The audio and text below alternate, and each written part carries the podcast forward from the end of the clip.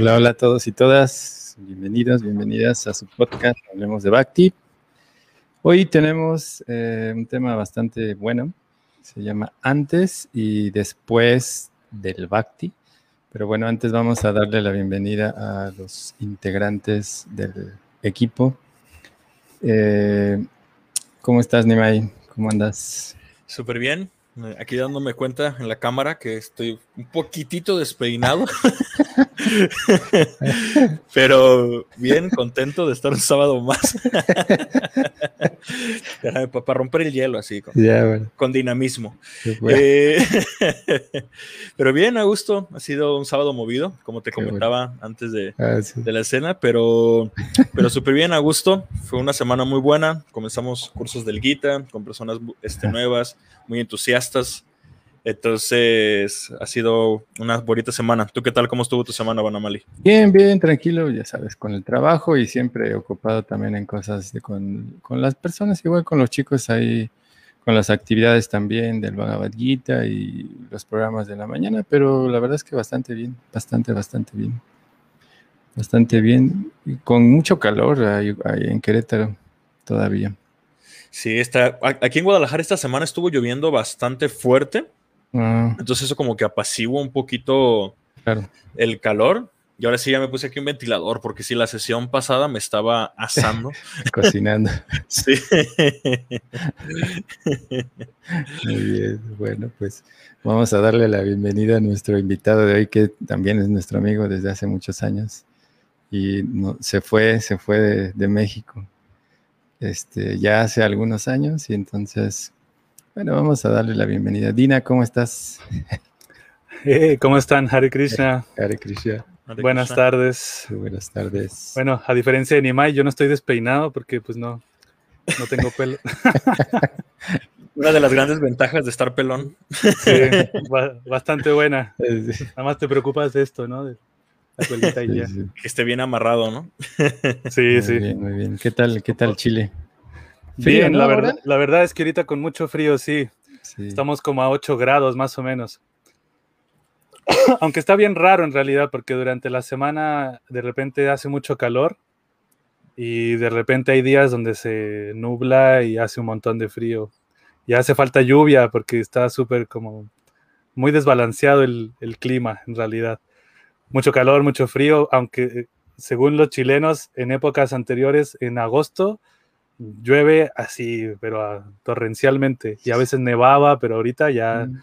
llovió quizás eh, dos veces en este invierno, entonces no, está medio mal el clima. Sí, sí, pues en todos lados, en todos lados ya está muy complicado el clima, muy, muy, muy complicado. Bueno, entonces a nuestros amiguitos del Facebook, por favor ayúdenos a compartir el video. También, eh, bueno, el tema de hoy es antes y después del Bhakti, hablando un poco en relación a, lo que eh, Dina Dayal ha vivido en, esta transición de, su proceso del Bhakti. Bueno, él ahora vive en Chile, él es de México. Entonces, déjenos también ahí sus comentarios, sus experiencias en relación a qué es lo que ustedes hacían antes de, de conocer el proceso del Bhakti, qué fue lo que transformó en ustedes el Bhakti, así que por ahí dejen los comentarios, los vamos a ir leyendo durante la charla con, nuestro amiguito Dina. Entonces cuéntanos, Dina, ¿quién es, quién es Dina Dayal ahora? ¿Qué hace? Dina, Dina Dayal ahora, en este momento. sí. Eh, bueno, estando en Chile, después de hace ya tres años más o menos viviendo acá. Eh, en, relación al proceso del Bhakti, pues he, estado experimentando bastante compromiso en relación como al, liderazgo de, la, misión acá, de lo que es eh, la institución de conciencia de Krishna, específicamente de ISKCON, por ejemplo, eh, de los libros de Prabhupada también, en, varias áreas, eh, de un momento a otro, en realidad, no es que yo lo haya deseado o pedido, de un momento a otro como que se me confió responsabilidad y he estado enfrentando esas situaciones eh, últimamente, ¿no? Claro. Eh, entonces es interesante porque no, yo, yo personalmente nunca me había sentido capaz o con la, con la intención de llevar a cabo estos servicios, ¿no? Porque a fin de cuentas, como en, el contexto del servicio devocional, pues esto es un servicio, ¿no? En lo que es el bhakti en general, el, actuar para complacer a Krishna. Eh, y nunca me di cuenta, digamos, que podía yo explotar ciertas habilidades o que iba a generar esa confianza en algunas personas para poder llevar a cabo servicios de, este, de ese índole, ¿no? Sí, sí, eso es bien normal para la mayoría de nosotros que nos avientan a, hacer servir. y uno, pero, de, alguna manera también es bueno porque uno va descubriendo sus habilidades y, también va eh, eh, trabajando otro tipo de habilidades dentro del proceso. En realidad eso es lo que Prabhupada quería, que todos fuéramos escalando ese tipo de, crecimiento en el punto de desarrollar todo esto que él menciona siempre acerca del liderazgo. Entonces, realmente es algo muy, muy normal en el sentido de alguien que, se quiere comprometer con el proceso. Lógico que, hay personas que, que llegamos hasta un cierto punto en, nuestra vida que, digamos, nos, nos, nos, vamos hacia otros eh, aspectos del bhakti, porque bueno, esto tiene que ver con una situación, como tú mencionabas, acerca de, llevar de la mano a otras personas dentro del proceso. Entonces, ¿y tú cómo conociste eh, todo este proceso del bhakti? ¿O ¿En qué año? ¿Y dónde? Sí. Eh, bueno, pues Nimai yo creo que se, acuerda perfectamente cómo fue. Bueno, hay muchos, muchos que no saben y que te están viendo y que también en los audios lo van a escuchar. Nimai está bien involucrado con eso. Sí, yo también. Pero... cuéntanos, Dina, cuéntanos cómo, cómo fue ese primer contacto. O sea, bueno, digamos como en el, contexto de que antes del Bhakti, digamos, yo me dedicaba a la música, básicamente. Yo eh, había estudiado música en un conservatorio. Eh, nunca concreté, digamos, o terminé los estudios, pero siempre se me dio como cierta habilidad para la música, ¿no? Eh, estudié música clásica y después profundicé un poco más en el instrumento al cual yo me estaba eh, esforzando más, que era el saxofón. Entonces, claro, bueno, ya yo empecé como a, introducirme más en el área de la música como del jazz, mm. del blues, el funk, como ese tipo de, de, de, ritmo, sí, sí bastante, bastante buenos. Bueno, hasta la fecha todavía sigo, sigo escuchando algunos intérpretes que me gustaban mucho, ¿no? Qué pecado, ¿eh? Qué pecado. te, van a condenar. De, repente, no siempre. de repente. Sí, porque bueno, la música siempre ha sido como eh, una de las cosas que, me, donde me siento bien, ¿no? A gusto, como, como un tipo de, de, lugar que siempre ha representado para mí un lugar muy, muy, como una atmósfera muy, muy para mí, ¿no? Claro, claro. Entonces, este, bueno, pues eh, digamos, yo soy de Aguascalientes, México, y allá la escena del jazz y el blues y todo esto tiene bastante protagonismo porque hay muchos músicos que tienen como esa, ese enfoque, es, como esa, esa llegada, ¿no? Entonces, justo cuando yo estaba estudiando y estaba, se me estaba abriendo oportunidades y puertas a este rollo, este, justamente eh, estaba, por ejemplo, estudiando con un profesor que venía de Francia para hacer masterclass de jazz. Estaba también eh, tocando en la, la, orquesta, se les llaman Big Band, a, las, a las orquestas de jazz. Estaba tocando en la Big Band de Aguascalientes, estaba como con un buen, un buen nivel, entre comillas, digamos. Sí, igual. sí, sí, sí. aquí en Querétaro hay un festival de jazz que es muy famoso, de hecho, ahora. se ha hecho todo de manera virtual, pero los primeros que se hicieron eh, venía mucha gente de Aguascalientes, venía principalmente de, esta parte central, pero en Aguascalientes había mucha, venían varios, y de hecho muy buenos, muy, muy buenos. Digo, también a mí me, gusta muchísimo el jazz y toda esta parte, y, sí, muy, muchos representantes de, ese lado. Me sorprendió bastante escuchar y ver que hay, cosas muy buenas en Aguascalientes. Sí, tenía, tenía bastante protagonismo esta escena del jazz ahí en Aguascalientes. Bueno, todavía, yo, todavía está, obviamente. Hacen festivales de jazz, por ejemplo, el Festival Internacional del Jazz tenía su, su rollo ahí en Aguascalientes también. Entonces, bueno, justo cuando yo estaba en este rollo y estaba aprendiendo un poco más y, me, y tenía todo toda la atmósfera en general era para mí eso, ¿no?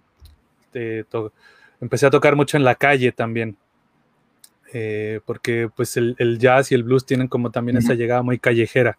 Claro. Eh, y bueno, empecé a tocar en la calle, empecé a, darme a conocer, entre comillas, como entre los, en los bares y la gente que le gustaba este rollo. Y bueno, como, como, como igual es un lugar chico, caliente no es como que un, es como un rancho grande, básicamente. un pueblito, un pueblo grande. Un pueblo grande, sí. Este, bueno, pues ahí se, empezó como, empezamos a conocernos mucho, mucha gente ahí, ¿no? Yo empecé a conocer a mucha gente. Eh, y dentro de esos conocidos, al estar tocando mucho en la calle y también, bueno, yo estaba tocando en algunos bares, también eh, ya me estaban pagando semanalmente, estaba me estaba yendo bien, inclusive con, con el tema económico y todo con eso. Aunque siempre existía como esa sensación de como que una insatisfacción medio rara en realidad, ¿no? A pesar de que estaba todo bien, estaba tocando, estaba teniendo como buena llegada y todo, igual era como un poquito insatisfactorio. No sé realmente cómo, cómo expresarlo, pero me imagino que todas las personas que empiezan a tener una llegada en el proceso del bhakti, eh, previo a, involucrarse en la conciencia de Krishna, en el proceso del bhakti, eh, vienen con esa cierta insatisfacción, ¿no? No todos, digo, no, es algo como, como obligatorio, ¿no? Pero sí es algo que se da de manera general a veces, ¿no? En, algunas personas. Entonces, justo me estaba pasando eso. Eh, no me estaba sintiendo muy satisfecho igual. Entonces, dentro de todas estas personas que empecé a conocer, eh, una, un amigo que es este percusionista, muy buen percusionista, se llama Claudio, y es así, súper buen percusionista, me invitó a, un, a una banda de reggae con un amigo de él. Me dijo, ah, mira, eh, tengo un amigo que está buscando un saxofonista, es otro estilo de música, pero quizás te puede gustar, es muy buena onda, no sé qué. Mm. Ya, bueno, podemos ir, si quieres, vamos, ¿no? Entonces, este, él me dijo, pero igual él es medio raro, porque su casa, siempre. su, casa tiene un montón de cuadros de, de, cosas de la India y no sé qué, y para entrar a su casa tienes que sacarte los zapatos, y bueno, ahí como que dije, ay, qué onda, bueno, igual interesante, ¿no? Entonces... Adelantados en el COVID. Sí. Entonces ya, pues ahí yo fui a, un ensayo que tuvieron. Se llamaba, el grupo se llamaba Playa Despertador. Ah, sí. Y, el, el, concepto de Playa Despertador era de que la playa semejaba como al mundo material. Este era el concepto que tenía, eh, actualmente se llama eh, Harikirtan. En aquel momento se llamaba Pepe. Eh, el concepto del Pepe era así, de que Playa Despertador era como playa, era como un mundo, el mundo material y que al escuchar la música de Playa Despertador tú despertabas como la tendencia de la conciencia de Krishna, Entonces la música de Playa Despertador e, está enfocada también en la, espiritualidad, en la meditación, todo eso, ¿no? Y ya, bueno, yo llegué a la casa de, de Harikirtan y, y yo digamos que obviamente en ese tiempo era una persona bien, pues sin ningún tipo de limpieza. no, no, tenía como mucho, mucha llegada como a ser una persona muy pulcra, digamos. Entonces, este, cuando me dijeron, no, que tienes que sacarte los zapatos, yo dije, ay, qué vergüenza, ¿no? Dios mío. Entonces ya, bueno, me, saqué los zapatos y fui a, le pedí al baño inmediatamente, así, oye, ¿puedo, entrar a tu baño? y ahí dije, bueno, ya me daba mucha vergüenza, pero me, claro, él muy amable en realidad, me, me dio su la bienvenida a su casa, tocábamos, ensayamos y al principio en cuanto entré a su casa fue así como, wow, qué loco. Así, todas las imágenes de Krishna por varias partes, libros, eh, era bien interesante su casa y todo, todo lo que él me hablaba, también todo el rollo en general. Entonces, este, a mí me estaba llamando la atención todo este tema de la meditación y eh, la espiritualidad por esa, por esa parte, ¿no? La metafísica también me estaba llamando la atención todo ese tema. Y terminó el ensayo y yo le pregunté, ¿no? Eh, ¿Qué onda con todo esto que tienes aquí alrededor? Y no me dijo nada, simplemente me regaló un libro. me, dijo, ah, sí, mira, toma, toma este libro, léelo y ahí me, me, cuentas mañana qué onda, ¿no? Y fue un libro que se llama Meditación y Superconciencia. Mm. Y yo me acuerdo que lo leí como seis veces ese mismo día. Así, pero toda la noche, ah, pues me lo aventé toda la noche, lo terminaba y lo volvía a leer, lo terminaba y lo volvía a leer. Entonces fue como muy increíble todo, ya al recibir como el libro y todo lo que Prabhupada menciona en, los libros, eh, ahí me atrapó completamente, ¿no? Ya, así, las enseñanzas de, de Shila Prabhupada en los libros. Entonces ya, claro, yo al día siguiente yo le llamé y le dije, ¿sabes qué? No, tengo muchas preguntas, tengo muchas preguntas, ¿puedo, puedo ir a tu casa? Obviamente no había ensayo ni nada, y me dijo, sí, sí, ven. Entonces me recibió de nuevo en su casa, me compartió lo que nosotros le llamamos prasada, ¿cierto? Claro. Y me acuerdo inclusive que fue, me hizo unos tacos de rajas con, era rarísimo realmente, tacos de rajas con amaranto. Así como, ¿qué onda? Nunca lo había probado. Pero eh, fue algo tan así como exquisito, tan como con eh, toda esa energía ¿no? que tiene el alimento espiritual, prasad, eh, me dio de comer y me enseñó a cantar Hare Krishna en ese momento, así. Mm. Me regaló una yapa y me dijo, mira, ¿qué, ¿qué, aprendiste del libro? Y yo le dije, bueno, mencionan mucho sobre un mantra, el mantra Hare Krishna, meditar, meditar, meditar. Ya, bueno, me, me, me, dio una yapa y, y, me puso a cantar Hare Krishna en su casa. Me acuerdo que me, me senté, me enseñó cómo hacerlo y me senté y estuve cantando ahí. Para mí fue mucho, en realidad canté quizás como tres, cuatro rondas, mm. pero fue así como, eh, como que muy loco para mí haber, haber tenido tan, como que en un momento a otro, de un día para otro, fue como mucho, mucho, ¿no? Así como que me... Claro, claro. Y bueno, gracias a al Harikirtan, ¿no? Que me dio toda esa, toda esa buena onda.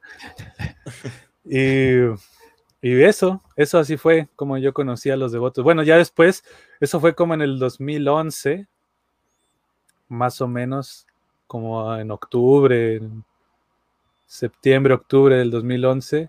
¿2011? ¿En serio, Dina Dayal? ¿En serio? ¿Ha pasado tanto tiempo? Sí. bueno, tampoco tanto, ¿no? Son 10 años. 10 años, 10 años. 10 años. Es que 10 años, ya, un número de dos cifras y es así como... Sí, bro. Sí, muy loco. Y, bueno, fue como, sí, más o menos como en septiembre, más o menos, septiembre, octubre del 2011. Y, ahí yo decidí irme de mi casa, básicamente. Dije, porque me empecé a involucrar más con la música y a la vez también empecé a cambiar mucho mi estilo de vida por, por la conciencia de Krishna.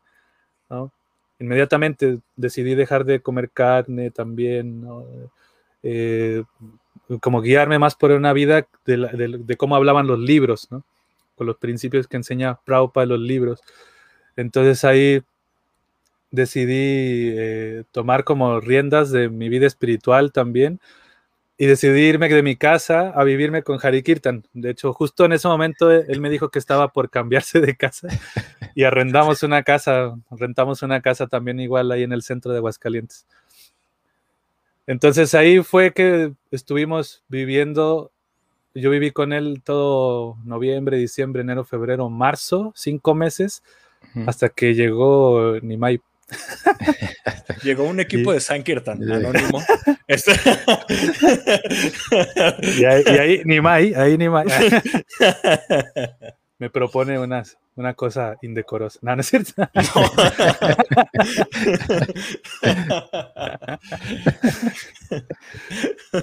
y ahí, ahí, llega el equipo de distribución de libros. Bueno, tenemos ahí en, a Peter, dice que, que muy bueno con el sax. Seguramente es alguien que conoces. No, no vale mucho porque es mi hermano. Eh. No, pero es tu hermano que te está apreciando, te está apreciando sinceramente. Sí, no, buena onda. Hubiera dicho, no, muy malo con el sax. Conociéndolo. Entonces llegó el, equipo de distribución de libros a Aguascalientes y te raptaron, ¿no? Le hicimos una, abducción este, extraterrestre. Pero antes de continuar, porque ahí, este, pues, yo, sé que Dino ya lo puede contar varias anécdotas interesantes. Eh, pero me gustaría preguntarte, o sea, por ejemplo, hoy 10 años después, o sea, antes de justamente haber encontrado ese cambio en tu vida, que tú estabas dedicándote al jazz y, estabas en la banda y en, todo esto, este, tú como en ese momento, ¿cómo te veías en 10 años? O sea, por ejemplo, si ahorita recordaras eso y no hubieras conocido a los devotos, ¿cómo sería Dinadayal en este momento? ¿Tú cómo te lo imaginas? Porque obviamente es solamente una posibilidad, ¿no? Porque eh, no ocurrió eso, ¿no? Ocurrió que conociste el santo nombre y te cambió la vida. Entonces, eh, pero si no hubiera ocurrido eso, ¿tú cómo te imaginas que fuera en este momento tu vida? Ok, o sea, sin, sin el Bhakti, digamos. Exactamente, sí, sí, sí. ¿Cómo te eh, proyectabas? Bueno, igual fue bien loco en realidad porque dentro de esa insatisfacción que estaba experimentando paralelamente y conociendo a los devotos en ese momento, eh, como que me sentí estancado, ¿sabes? Como que mm. eh, llegó un punto en donde ya no, ya como que no, no, igualmente me estaba yendo bien y todo con la música, pero llegó un punto en donde como que no, como sentía como que no, ya no era por aquí, ¿no?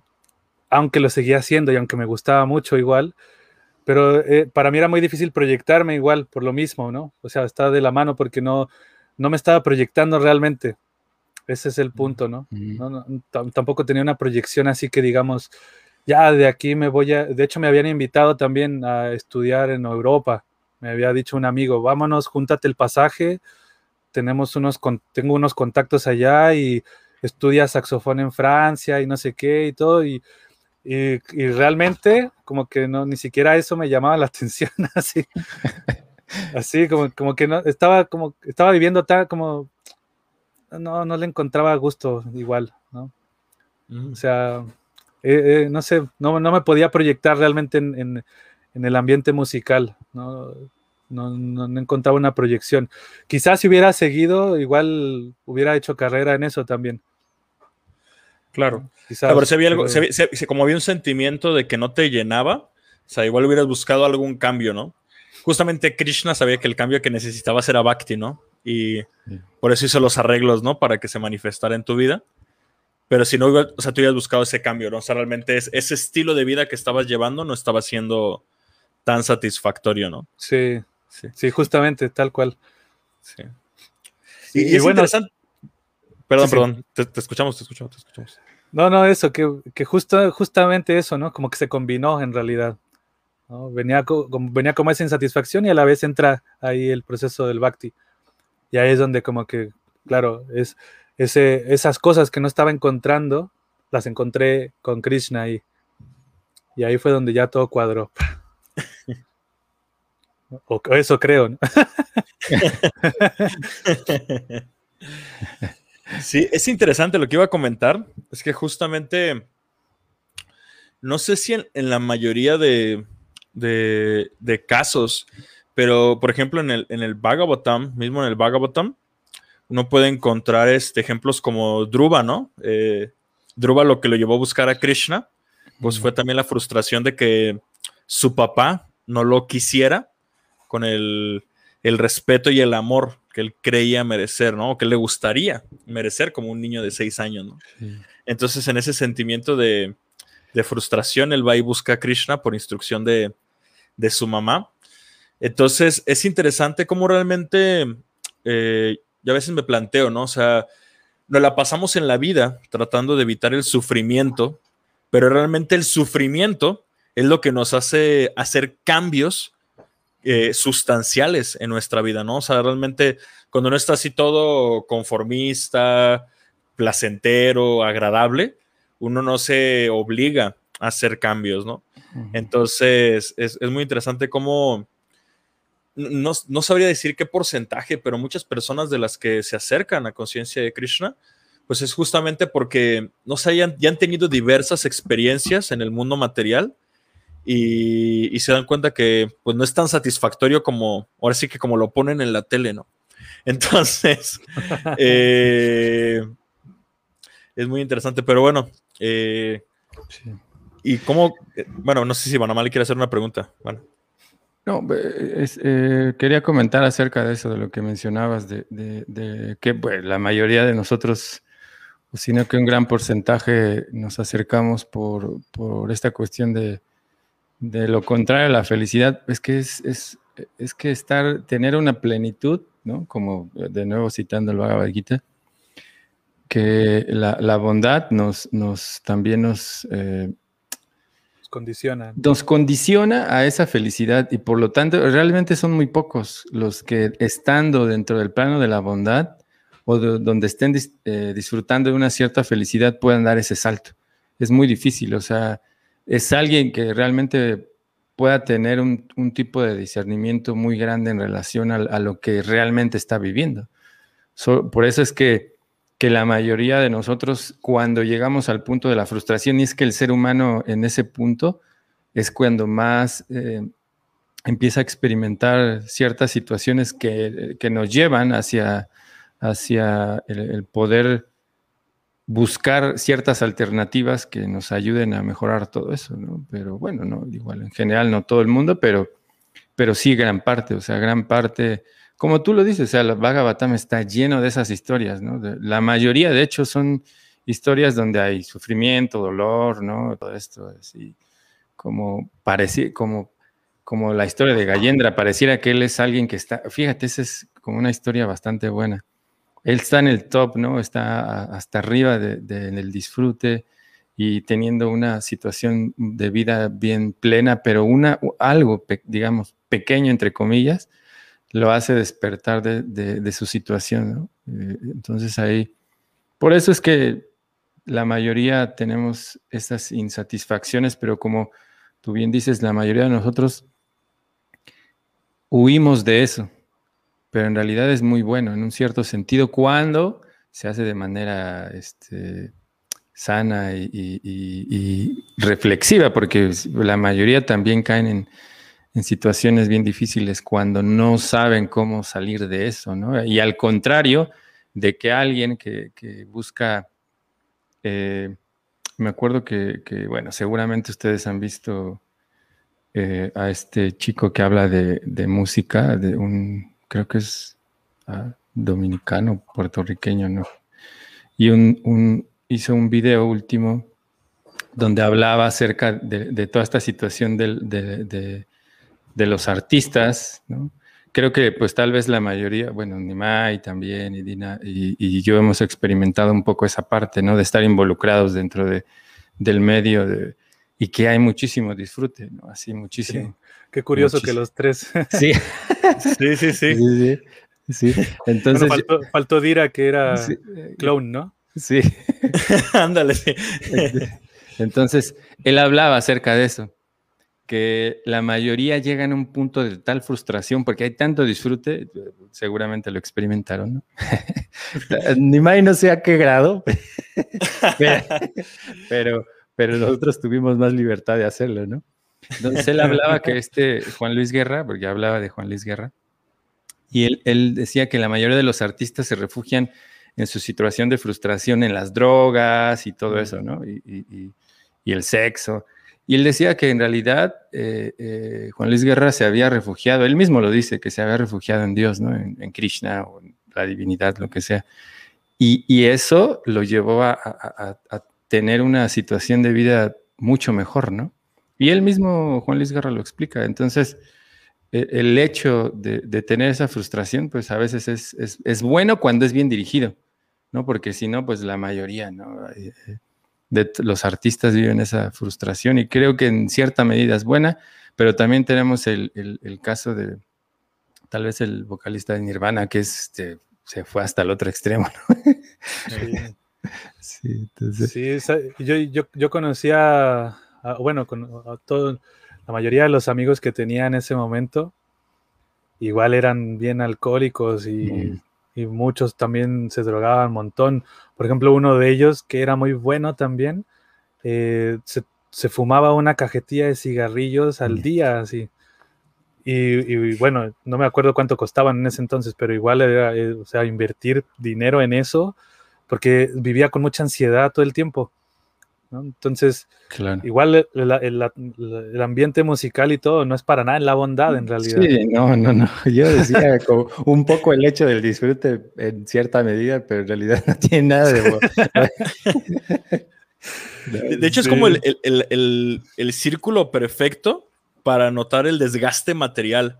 Eh, pues, de hecho, sí lo estoy viendo. O sea, yo sé que tengo mi, o sea, mi historia, que mis papás son devotos, pero a mí realmente el momento en el que yo decidí, esto va a ser tal vez una fuerte revelación, dedicarme así. Se está grabando, ¿eh? está grabando entonces. Cuidado, cuidado, cuidado. Antes de eso tenemos que decir lo que siempre, todo lo que estamos mencionando en este lugar es solamente eh, opiniones y, cosas personales, no representamos a ninguna institución, porque no, no, no, es, no es la palabra de, ninguna institución religiosa ni nada. Eh, en este momento nos estamos separando. Dina Dayal se está separando de su de sus, seres, individuales. sí. Ahora sí. muchas gracias este, por, el aviso para que no haya ningún malentendido. Entonces yo, yo eh, recuerdo así el momento en el que yo decidí, así como entregarme al ashram, así como dejar todo y irme a Cuerámaro, que era el ashram que más me llamaba la atención. Eh, fue justamente en un momento yo estaba en un concierto. Bueno, para los que no sepan, yo me dedicaba antes a. Bueno, no, no antes, todavía de repente saco alguna otra canción, pero muy de repente. Los hits de... Sí, la, esperanza eterna, este, no, la eterna promesa, ¿no? Le llaman. Este, pero me dedicaba al rap, ¿no? Y a mis 16 años saqué un disco de, de rap que en su momento estaba teniendo una cierta repercusión aquí en Guadalajara y tenía eventos y así.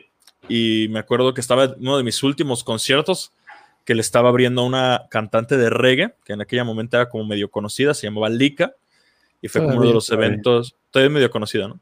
Eh, este, y pues básicamente, pues lo, así como mi logro fue como abrir su evento, ¿no? Que era un evento como con mil personas. Mm. Y este, y obviamente para alguien de, ya, comencé a los 16, esto ya tenía 17. Y para alguien a sus 17 años estar haciendo eso era así como, wow, ¿no? Un gran logro y mis amigos. Y, y vendía mis discos, había vendido como 300 copias y así, ¿no? Entonces, cuando todavía se escuchaban discos, imagínense. Este, entonces, yo me acuerdo que estaba ahí en el evento, este, me presenté, fue bien y, y, me di cuenta que primero no me senté satisfecho. O sea, como dice Dina, ¿no? O sea, estás ahí, a la gente le gusta y tú esperas así como que va a ser así un momento súper placentero y cuando estás ahí te das cuenta que no ocurre, ¿no? Y después, pues, la famosa, las famosas after party de los conciertos, que son una locura. Y yo estaba ahí en medio del after party, ¿no? Así con gente intoxicándose de maneras bastante creativas. y yo estaba así en medio de toda la densidad, ¿no? Hacia las 3 de la mañana. y, diciéndome, no, ¿qué demonios hago aquí, no? Solo veía sus caras de frustración, de, de, de ahogar sus penas, ¿no? Y cuando ve así tan, tan, en, digamos, a carne roja, el sufrimiento material, o sea, que realmente, o sea, por más que obtengas éxito, fama, dinero, te terminas tratando de reprimir todo tu sufrimiento lo más que puedes, ¿no? Entonces, yo, y ahí en ese, justo esa noche, ese momento, eh, yo me acuerdo que al día siguiente hablé con mis papás y les dije, me voy a ir al, me voy a ir al templo, me voy a ir al, al ashram de, de Cuerámaro, al monasterio de Cuerámaro, para que sea una palabra más este, conocida. Y, bueno, después ocurrieron muchas cosas, ¿no? Mis papás querían que estudiara la universidad y así, pero yo estaba muy, muy determinado en mi, en mi deseo, ¿no? Porque estaba como, como que me había sentido muy frustrado de, de poder experimentar todo eso, ¿no? Entonces, bueno, nomás iba a comentar esa breve historia, pero volvemos con, con Dinadayal. la, idea es revolver, revolverlo, ¿no? El tema también. Sí, sí, sí. Sí, no, me hiciste acordar de algo bien chistoso, de un personaje que es muy conocido, que no quiero decirlo porque va a ser muy vergonzoso para él, pero... No, no, no de, la situación de los Vaishnavas, sino de, alguien que es muy conocido en, esa, en ese ámbito, ¿no? Entonces, eh, yo, estaba pensando, por ejemplo, que en, el, de cierto modo existe como un fenómeno de que para, para acercarse a Krishna o cuando se presenta la oportunidad es como que se mezclan ciertas, ciertas, eh, hay una ecuación que ocurre, ¿no? Se mezclan ciertas cosas para que una persona pueda aprovechar la oportunidad de acercarse a Krishna. Por ejemplo, Krishna dice, ¿no? Que hay cuatro tipos de personas que se acercan a él. Y, todos entramos en esos cuatro tipos de personas, de, alguna forma. Eh, pero todo nace a, raíz de, la frustración también, del sentirse desprotegido o querer encontrar algo superior a lo que normalmente podemos experimentar en este mundo, ¿no? Entonces, eh, la frustración puede nacer de, sentirse, por ejemplo, eh, sin, la, sin la protección o sin el cuidado de algo, eh, sin, sin, poder, digamos, completar o concluir ciertos deseos que tenemos. también la frustración viene porque estamos buscando muchas cosas también, ¿no? y, y, finalmente el Krishna dice, ¿no? Que eh, la, última persona que se acerca a mí es aquel que busca realmente el conocimiento. Y de cierta forma también esa persona estará frustrada porque está todavía buscando más y más y más y más. Entonces, a fin de cuentas, como que eh, cuando uno se siente frustrado, como decía usted, Prabhu Banamali, que el... Eh, Banamali solamente. don, don Banamali. Ya se, acabó eso hace muchos años. que, uno, eh, para, para, saciar esa frustración, puede, puede involucrarse con muchas cosas, como el alcohol o las drogas o el sexo, todo eso, que a fin de cuentas van a traer todavía más frustración y eso es, ese es como el sendero fácil, ¿no? lo más rápido, porque eso está al, está al alcance ahí de manera más burda. Claro. Krishna, digamos, no sé si ocurre algo ahí que Krishna hace sus arreglos para que justo en el momento preciso la persona sienta la necesidad de acercarse. Y ahí es donde ocurre justamente ese antes y un después, ¿no? Cuando uno, encuentra esa satisfacción de, o, esa claridad dentro de esa frustración que está viviendo, ¿no? A, mí, a mí me pasó así, pues, en el sentido de que no es que ni siquiera está involucrado con drogas ni nada. Eh, tampoco era así que digamos tan alcohólico, sí, igual tomé un poco, pero no era una persona que me gastaba mi dinero en, una borrachera gigante, ¿no? Eh, no sé, como eso, no, no, es, no es que estaba haciéndolo con un propósito para disfrutar más, para encontrar esa, esa satisfacción de, mi frustración, que la frustración nacía principalmente de sentirse un poco perdido en, lo que estaba haciendo. ¿Cuál era el propósito de lo que estoy haciendo aquí? ¿Por qué estoy haciendo esto? Y, quizás eso, es el, eh, eso determina eh, la manera en la cual Krishna ingresa a la vida de una persona. Porque si uno se sumerge en la más en la ignorancia, de estar tratando de satisfacer esa frustración con más ignorancia, va a ser muy difícil quizás que uno salga de ese hoyo, ¿no? Y digamos, así como Nimai nos comentaba acerca de, ese punto específico, ¿tú tienes alguna algún momento especial así que dijiste ya, o sea, ya eso es, hora de, buscar algo más, ¿no? O sea, en general nos hablaste de la frustración, pero ¿tienes algún alguna situación así muy muy puntual acerca de eso? Ah, sí, sí, bueno, cuando llegó Nimai y el grupo de Sankirtan, justo en ese momento, yo igual todavía, claro, yo me había decidido irme de mi casa vivir con, con Hari Kirtan. Eh, él me enseñó muchas cosas en, ese, en esos meses que fue eh, noviembre, diciembre, enero, febrero y marzo, que fueron cinco meses. Eh, él me enseñó muchas cosas sobre la conciencia de Krishna, me habló sobre los devotos, me enseñó básicamente como cómo llevar una vida o, los principios de una vida más devocional o más espiritual o más, más este, consciente de Krishna, ¿no? Eh, como lo que es, por ejemplo, el canto de la, de la yapa, la meditación con la yapa, eh, los, ciertos principios o, comportamientos ¿no? que, que, uno va también agregando a su vida para poder mejorar este mismo proceso o para que el proceso sea más provechoso más bien.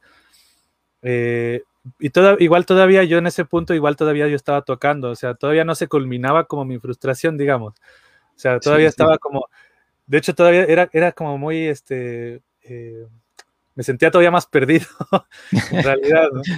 Sí, porque o, o, era como que o me sumerjo 100% así ya, porque ya, no, ya, no entiendo nada, o ya mejor me, me, concentro totalmente en la música y voy llevando mi vida espiritual a la par, ¿no? pero igual existía esa sensación. Entonces, justo en ese momento también llega eh, Nimai con varios devotos, en realidad eran como ocho. y, los recibimos en nuestra casa. Entonces, de un, momento a otro tenía ocho personas desconocidas en mi casa, mi casa todos durmiendo en la sala, había dos en mi habitación, aparte de mí, y fue así raro, pero interesante. Entonces, en ese grupo de personas, de, devotos y devotas que estaban haciendo Sankirtan, que estaban distribuyendo libros, eh, Nimai, eh, claramente con mucha perspicacia, me dijo así, vio como mi situación, ¿no? Bueno, este tipo tiene 18 años y 17 años, de hecho, tenía y no está haciendo nada de su vida. como, que, como que alcanzó a percibir esa frustración y como que, como que dijo, no, este no está haciendo nada. Vamos a preguntarle qué está haciendo. Y justo me preguntaste, ¿no? Sí, sí. Podríamos teatralizarlo si quieres. A ver, ok. Vamos a, hacer un, este, un viaje en el tiempo. Diez años atrás. Diez años atrás. Digamos que Vanamali y Harikirtan Ajá, exacto. Estamos sentados en la sala y te digo, oye, Daniel, pero ah, ¿qué quieres hacer de tu vida? llamaba Daniel, sí. Sí. ¿Qué eh, quieres hacer de tu vida, Daniel? ¿Qué, plan tienes? No, pues nada. Yo estoy tocando. No estoy estudiando tampoco. Oye, ¿sí por qué no haces algo este, valioso para tu vida y la dedicas así a la Prabhupada? Bueno, ya sí. Vámonos. Así tal cual fue, Banamali. Así, tal cual fue. Yo también lo recuerdo clarito. Después así sus papás me mandaron a hablar porque estaban todos preocupados. Fui a hablar con sus papás. Este, también tomen en cuenta que yo también era un morro, ¿no? Yo tenía, él tenía 17 y yo tenía 19. O sea, este, había mucho entusiasmo. Eh, éramos muy intensos, pero muy sinceros, o intentábamos ser muy sinceros. Entonces, pues Krishna mandaba a las personas. pero así tal cual fue, le dije, y, así tal cual me responde, me dice, pues sí, bueno. Pues sí. no, hubo más conversación, nada. Simplemente me dijo, ya, bueno, vamos a viajar. El, como creo que fue el veintitantos de, de, abril, me dijo, vamos a viajar, eh, ¿cómo le hacemos? Ya, sí, le dije, bueno, sí, está bien. ¿Dónde van a estar? Y me dijo, no, que vamos a estar en Colima, creo que fue, no me acuerdo. Este, vamos a estar en Colima y de ahí vamos a viajar un poco en México y de ahí nos vamos a ir a, Sudamérica. Bueno, está bien, así tal cual. Y entonces yo, yo lo que hice fue, tenía dos saxofones y yo vendí un saxofón. Ah, sí, me acuerdo de eso, que tenías dos. Sí, que de hecho, de hecho, de eso tengo que disculpar, Medina, porque sí fue así como. Es que éramos muy cuadrados en esa época, pero ha sido muy bueno que viajaras con tu saxofón y hiciéramos Harinam con tu saxofón. Pero no sé, me recuerdo así cuando me preguntaste, oye, si, eh, si soy y si soy monje, ¿puedo tocar el saxofón? Y me acuerdo así diciendo, no, no tienes que desapegarte de todo. y tú me decías, no, pero es que es una habilidad que puedo utilizar para servir a Krishna. Mi hija Kirtan me enseñó, Pepe me enseñó que puedo ofrecerla a Krishna. Digo, sí, sí, pero eso se entrega a medias. ¿Tú tienes, ¿sí te acuerdas de eso? Sí. todavía, le, todavía le duele el corazón del saxofón. De hecho, aquí es el momento perfecto para conversar. De hecho, no, aquí sincera y públicamente, Pro, te pido una disculpa, Pro. Quiero que comprendas mi madurez de ese momento. Sí, y lo vendí, bueno, lo vendí. Era un saxofón muy bueno. Yo, yo, yo era uno, bueno, nunca había tenido un saxofón tan bueno en realidad. Era un Yamaha semiprofesional, no sé qué, así, que era así como wow, porque los saxofones Yamaha dentro del área como de porque hay instrumentos Yamaha, por lo general no son muy buenos, pero en cuanto a saxofones, eh, son muy buenos. Eh, un pequeño comercial para Yamaha, por favor. Si están viendo, pueden mandar un saxofón. Sí, su saxofón que Yamaha, por favor, patrocina. patrocina Dina. no, igual de, de todas maneras, yo igual me, realmente yo seguí la, la instrucción, yo me desapegué y lo vendí y lo vendí así en muy poco tiempo porque le empecé a bajar el precio y me lo compraba muy barato. Sí, me acuerdo que me contaste yo, eso. Yo quería ya irme así, ya dije, ya, Aribol, me largo ya porque, esta oportunidad es como única. Entonces lo vendí y, ya, bueno, el, el, dinero me ayudó también para el viaje, ¿no? Fue como para comprar algo de ropa, cargo de Nimai. y bueno, para viajar también ayudamos mucho con eso también, en, cierto modo, ¿no? No mucho, pero sí fue como que para el, para el equipo del viaje, ¿no? Y, y la verdad, la verdad, la verdad, yo no me arrepiento de nada, sinceramente. O sea, sí, puede haber sido raro, sí, yo no le diría a alguien en este momento, no, abandona, abandona tu sexo. Ah, pero, pero sí, yo creo que Krishna igual hizo el arreglo, ¿no? Porque yo creo que ha sido una de las mejores decisiones en ese momento para mí. Así que gracias, Nimai. no, pues gracias. Era por desapegarme. no, realmente, pues tratábamos de ser sinceros, ¿no? Y, y, yo creo que a pesar de nuestra inmadurez, a lo mejor de cierta manera había así como un arreglo en que Krishna nos permitía, ¿no? Así como hacer el arreglo que necesitáramos, ¿no? A, mí me pasó algo similar con, yo no tenía ningún instrumento, tal vez mi, mi, cuestión era que yo escribía canciones y a mí, el devoto que a mí me entrenó, él así me, también me lo prohibió. O sea, que pues, yo no le veía nada de malo, ¿no? O sea, porque pues era solamente escribir, o sea, no, Y aparte estaba viajando, ¿no? Tenía inspiración, ideas y todo. Y me sentía muy inspirado. Y este. Y el devoto que me entrenaba a mí, sí me dijo también así, ¿no? Si quieres realmente eh, eh, experimentar eh, la entrega, pues debes renunciar a tu mayor apego, ¿no? Y tu mayor apego es escribir rap, ¿no? Entonces tienes que renunciar a él, ¿no? Y inclusive, una vez estábamos en, en Campina Grande, en Brasil, y era un evento, el evento de la instalación de Mahagora Nitai, este, unas deidades súper hermosas, un evento muy grande, había devotos de toda Latinoamérica, y un montón de devotos hicieron un evento así muy grande, con música, este, devotos tocaban reggae, tocaban rock, así como un, un evento muy grande, ¿no? además de mucho kirtan, obviamente, pero así como con músicos, ¿no? Entonces Dharmantari Maharaj, que era quien estaba organizando ese evento, él personalmente eh, me pidió que cantara, porque él ya me conocía de Cuerámaro, sabía que yo ya hacía música, que hacía rap, y me dijo que le gustaría que me presentara en, el, evento, ¿no? En el Mahagornitai, ¿no? Y yo me, había tomado tan a pecho la, instrucción que, me dio mi mentor en ese momento, que yo le dije a Maharaj que no. O sea, a pesar de que era una instrucción de Maharaj. Mira, y tú me...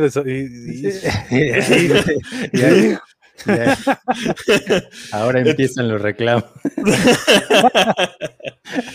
Entonces, este, yo le dije a Maharaj que le dije, no, es que me, le dije, pues, eh, mi asesor, mi mentor, para no mencionar. Es un muy buen devoto, pero si a mejor no lo quiere que mencione su nombre, yo no lo voy a involucrar. Este, Entonces, este, y le dije a Maharaj, le dije, es que a mí me instruyó mi mentor, mi el devoto, que tenía que desapegarme del rap, ¿no? Entonces estoy, estoy esforzándome por desapegarme. ¿Y saben qué hizo Maharaj? Me dijo, de hecho no me dijo nada, me abrazó y me dijo, está bien, es bueno que practiques desapego. Yo les juro que en ese momento yo estaba llorando de felicidad, así, yo no podía creer que Maharaj me estuviera abrazando, ¿no? Mm. Entonces, sí, es, es, es, como realmente, como dice Dinadayal, pues pasan muchas cosas, ¿no? Y a veces eh, uno después las analiza y no le queda agradecer, ¿no? Porque realmente Krishna hace arreglos sumamente maravillosos, ¿no? A pesar de la inmadurez, a pesar de, los errores y etcétera. Entonces, este, si es, si es muy, como realmente cuando volteas y ves todo el panorama y dices, wow, o sea, no sé si a ti te pase, Dina. A mí todavía de repente me pasa que no me creo todo lo que viví, ¿sabes? O sea, mm, como que siento que esa ventana de mi vida, de mis cuatro, casi cinco años, que estuve así como en el templo, Brahmachari, viajando, distribuyendo libros. O sea, siento que era así como como que estaba fuera del tiempo y el, no sé, sinceramente, inclusive en mis recuerdos, es algo así como... Medio borroso. sí, sí, sí, así como que fue un sueño que viví y que de repente otra vez aterricé en la realidad. Sí, sí, sabes que a mí también me pasa lo mismo. sí, muy loco, de verdad, todo esto, toda, esa, toda esa época, como el hecho de como que de verdad que siento que, wow, qué loco, cómo, pasó el tiempo tan rápido y como mm. se vivieron tantas cosas como para poder memorizar todo eso, ¿no? Y, esas sensaciones, sentimientos, es como, wow, qué loco. Sí, de hecho, al inicio, así cuando, cuando sentí ese primer golpe así de regreso a la realidad, este, me acuerdo que quise empezar a escribir las historias. Dije, porque se me van a olvidar. O sea, realmente va a llegar un punto que no, no voy a recordar. Y actualmente, como escribí, pero de hecho escribí bien poco, escribí como dos, tres anécdotas y después, pues por azares de la vida, ya no pude seguir escribiendo. Este, pero si hay cosas actualmente que, por ejemplo, de repente tú me cuentas, o Achintia, o Brayendra, o Paván, y hasta que me las cuentan, así como que las empiezo a recordar, digo, sí, cierto, también mm. eso mm. nos pasó. Antes de que se nos pase, este, Tere, tu mamá te manda saludos, Dina Dayal. Tere Eli Castañeda. Hare Krishna mí.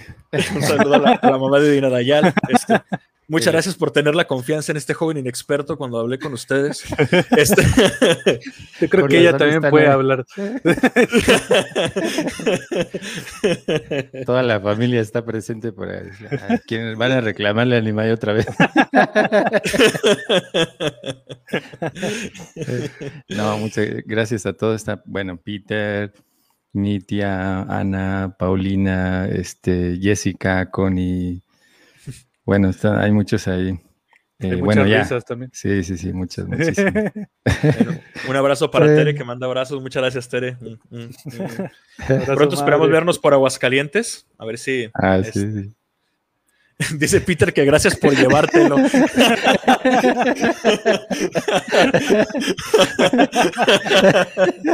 E, e, esa broma solo la puede hacer un hermano, ¿no? Sí, sí, sí. Totalmente, sí. Ah, saludos, Peter. Sabes que estaba recordando un, cuando tú hablabas sobre el hecho de desapego y todo, porque también eso se vive muy, muy como carne viva en el momento en el que uno conoce el proceso del bhakti, como que automáticamente uno no, sabe cómo mezclar lo, que está viviendo con lo que es la conciencia de Krishna, ¿no? O sea, surge inmediatamente como un, rechazo o una confusión de cómo puedo mezclar esto con esto. Eh, y, justo hay un, bueno, uno de los libros que más me gusta leer siempre es el Compasión Vaishnava. De Satsaru Maharaj. Y Maharaj habla acerca ahí en uno de los temas es eh, compasión por uno mismo. Sí, al principio. sí, al principio, sí. Y él dice que, que mucho, él, él, cuenta como su propia, su propia experiencia en eso, ¿no? Dice, muchos de nosotros aprendimos a desapegarnos eh, para poder tomarle el valor a las cosas y cómo ofrecérselas a Krishna, ¿no? Y claro, yo, creo que si yo no hubiera, de verdad, sí, sinceramente lo digo, si no me hubiera desapegado de eso en un principio, no, no lo hubiera entendido realmente cómo es. O no podría haber, no de hecho todavía no le entiendo todavía cómo poder ofrecerlo bien a Krishna, ¿no? Pero por lo menos se crea un, un concepto de que la, todas las habilidades que uno tiene eh, se tienen que purificar también para poderlo ofrecer bien a Krishna, ¿no? Si no, no tiene sentido. Pues el bhakti es eso, ¿no? El bhakti es la entrega a Krishna, el, el, el sentimiento que uno le puede dar a Krishna y si uno no lo purifica, quizás se purifica con eso, ¿no? Con desapego o con conocimiento o, con experiencia, pero a fin de cuentas eh, tiene que ocurrir una de esas tres cosas para poder eh, apreciar bien las mm. habilidades que uno tiene y ofrecérselas a Krishna, ¿no? Sí, de hecho, tenemos acá una, alguien quiere leer, ya es un también conocido de todos. Lutek. sí, sí, sí. Por yo lo leo al buen Lutec. este, qué gusto que nos estés escuchando. Saluditos. No me veo, pero ahí ando también.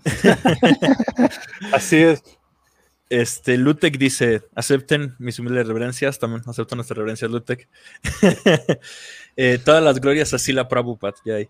Eh, sobre el tema y en su experiencia como Vaishnava, sabiendo que necesitamos una posición en la sociedad para mantener nuestro status quo y teniendo en cuenta el principio de Yukta Vairagya, que es vincular todo al servicio de Krishna, ¿Cómo se puede tener el equilibrio mental, afectivo, físico y espiritual sin ser dogmático o fanático? Y a la vez estar conectado con las aspiraciones personales más profundas del corazón. Mm. Súper buena pregunta, Lutek. Eh, realmente, justamente ese balance, pues es el, el, reto que tiene Arjuna, ¿no? Arjuna, él cree que luchar pues no, es, no es espiritual y Krishna le enseña que cumplir con su responsabilidad, cumplir con su deber como guerrero, con su dharma, es lo que realmente lo va a conectar a Krishna, ¿no? Entonces, eh, me gusta, pues, sinceramente lo que estaba comentando de Inadayal, o sea, como menciona Satsaru Maharaj, ¿no? O sea, tal vez al inicio de la práctica espiritual uno puede tratar de reconocer qué es a lo que me puedo desapegar y qué es a lo que no puedo desapegarme. Este, y en base a eso es tratar de encontrar ese balance de las diferentes actividades en nuestro día a día para ofrecérselas a Krishna. Eh, algo que yo aprendí eh, la primera vez, bueno, cuando entré al, altar, cuando uno tiene la oportunidad de entrar directamente a las deidades y específicamente que me tocó dormirlas, que es lo último que haces, que es un, es un servicio muy bonito. Este, hay un mantra, seguramente Banamali lo conoce, que básicamente terminas tu día ofreciéndolo a Krishna. Es Sadhu Basaduvan. Este, es un mantra secreto, si lo quieren.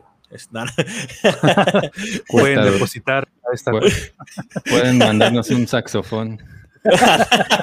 un saxofón Yamaha para Dinarayal para recompensar mi, mi error.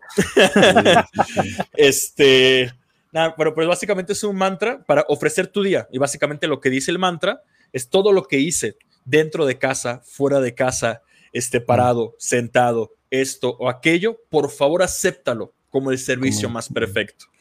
Entonces, eh, cuando, yo, cuando yo leí ese mantra, yo siempre intento terminar mi día. Eh, a veces pasa, a veces no, a veces la mente, a veces, pero uno trata por lo menos, a pesar de que obviamente nuestro esfuerzo es siempre cada vez ser más conscientes de Krishna en todas nuestras actividades.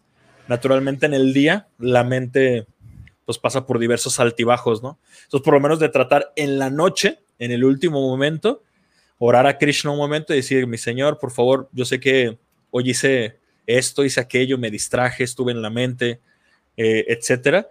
Trata, por favor, trata de, aceptar eh, todo esto como una humilde ofrenda, ¿no? Como un servicio que, que pueda ayudar a purificar mi existencia, ¿no?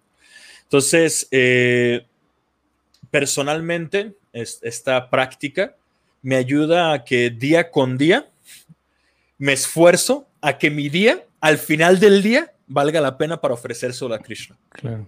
Entonces, este, realmente para Krishna no es de que valga la pena o no valga la pena, ¿no? Realmente para Krishna el simple deseo sincero es lo que cuenta. Pero justamente por eso es conciencia de Krishna, ¿no? Porque tratamos de, de cada momento, cada día, ser más, más conscientes de Krishna y tratar de hacer pues un servicio, ¿no? Entonces, lo que podría comentar, no sé si tú, mal y te gustaría agregar algo. Eh, estaba pensando precisamente en lo que mencionaba eh, Lutek y todo lo que hemos vivido, la mayoría, ¿no? Yo también me acuerdo que yo vendí unas tornavesas que antes de, bueno, no, las vendí porque realmente no fue la situación eh, igual a la de Dina Dayal. Yo me fui al templo y aún este, tenía pues muchas cosas ahí, ¿no? Pero también yo me, como dicen, me desapegué de, las tornamesas y tantas cosas que yo tenía, pero hablando en ese sentido de cómo equilibrar esa parte, pues fue más un momento en el que, en el que quería poner más atención a, algo que estaba aprendiendo. Para mí fue diferente, ¿no? Como el, hecho de algo que tal vez estaba a la par también yo trabajando con eso, ¿no? Eh, en el que igual como Dina Dayal, ¿no? Que yo tocaba con unos chicos y nos habían invitado a tocar en diferentes lugares, ya nos pagaban, y nos habían invitado de hecho a Chile a, tocar, ¿no? Con una persona que es bastante famosa. Y ya empezamos a grabar diferentes situaciones. Eh, eh, eh, de hecho, em, empezamos a grabar un disco y todo, ¿no? Pero la, la cuestión es que son situaciones diferentes para cada persona, Pero sí, como dice Nimai, es, es muy importante el hecho de, de, prestarle atención, más, más que el objeto, es, es el, el tiempo, el momento del a qué le estás prestando atención, porque todo lo demás ya lo sabemos, ¿no? O sea, pero la conciencia de Krishna es algo que debemos ir despertando de una manera sana también, y para hacerlo necesitamos tiempo. Así como cuando uno se sacrifica para desarrollar una carrera musical o, una carrera eh, profesional o académica para aprender cualquier cosa. En ese sentido, ese es el tipo de desapego, sacrificio o, lo que vamos a poner. En realidad es eso.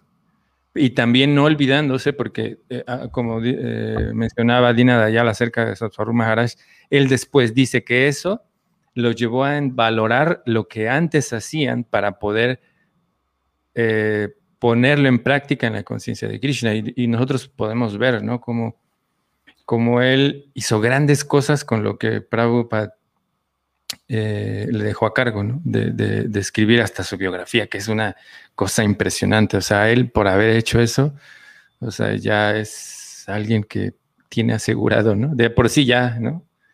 por la pureza que él tiene y, haber hecho eso. Entonces es, el tiempo, es el momento el que uno le da a aprender el proceso.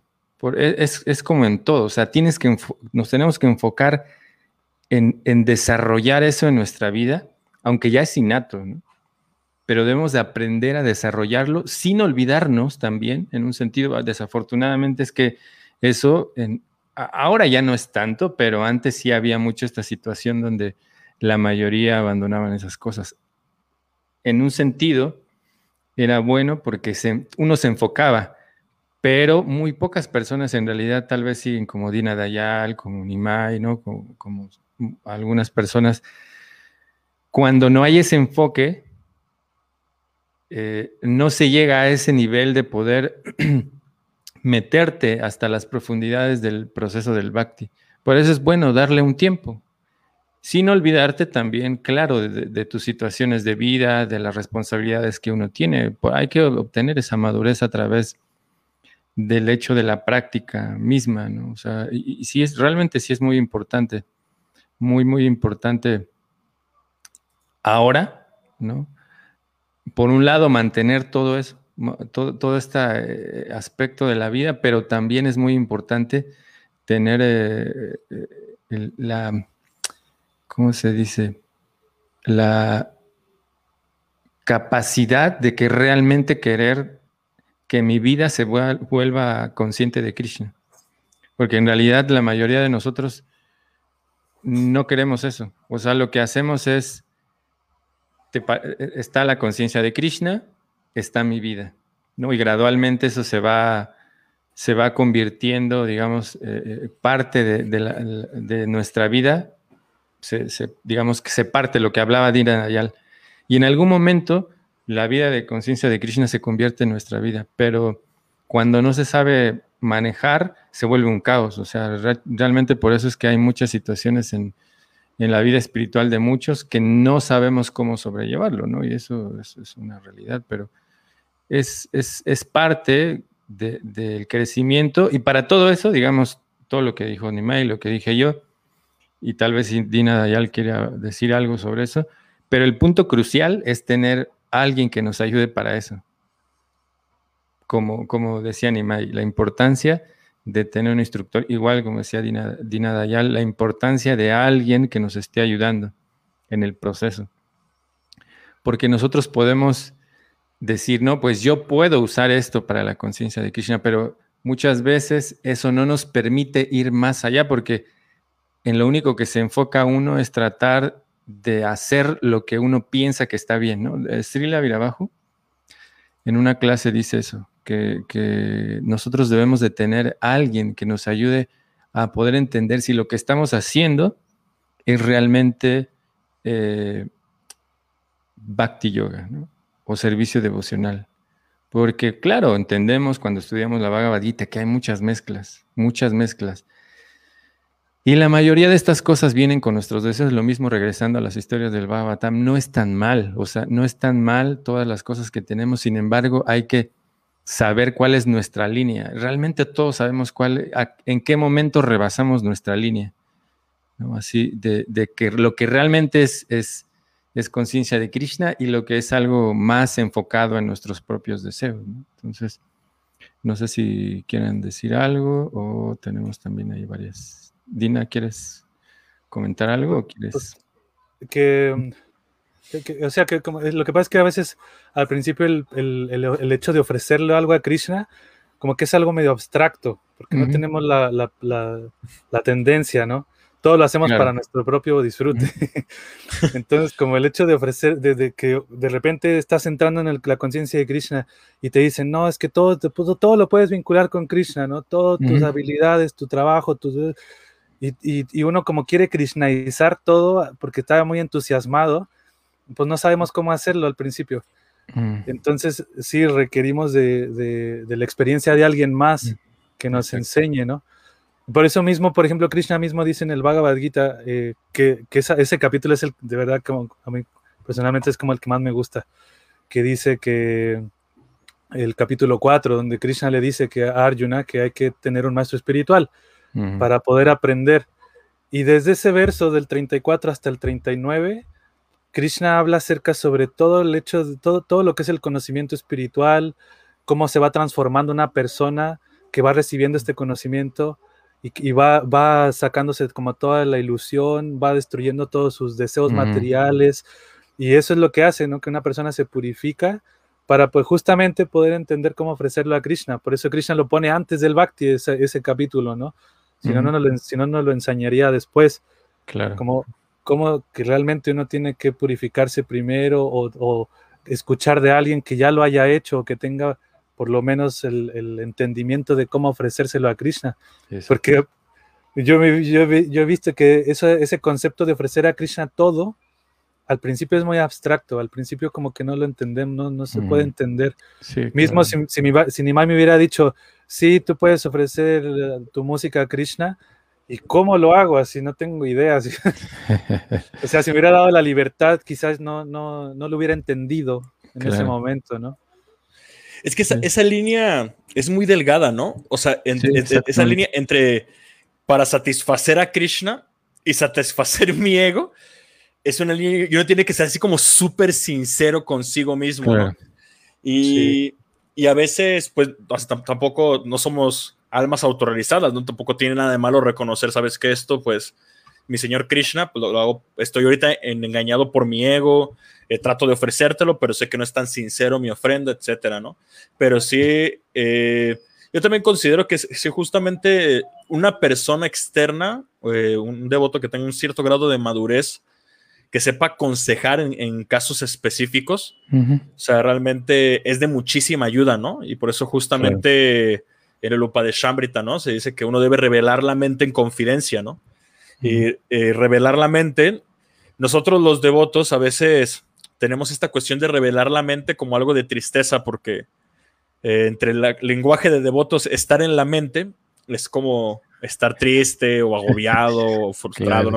puede, estar en la mente puede ser muchas emociones, que de hecho eso es muy interesante porque desde un aspecto psicológico, yo no sé si actualmente si sigo usando tanto dentro de la comunidad de devotos como dentro de las personas con las que, con los devotos específicamente con los que yo estoy en mi contacto en mi día a día, ya no usamos ese concepto, pero antes en esa época para todo era estás en la mente.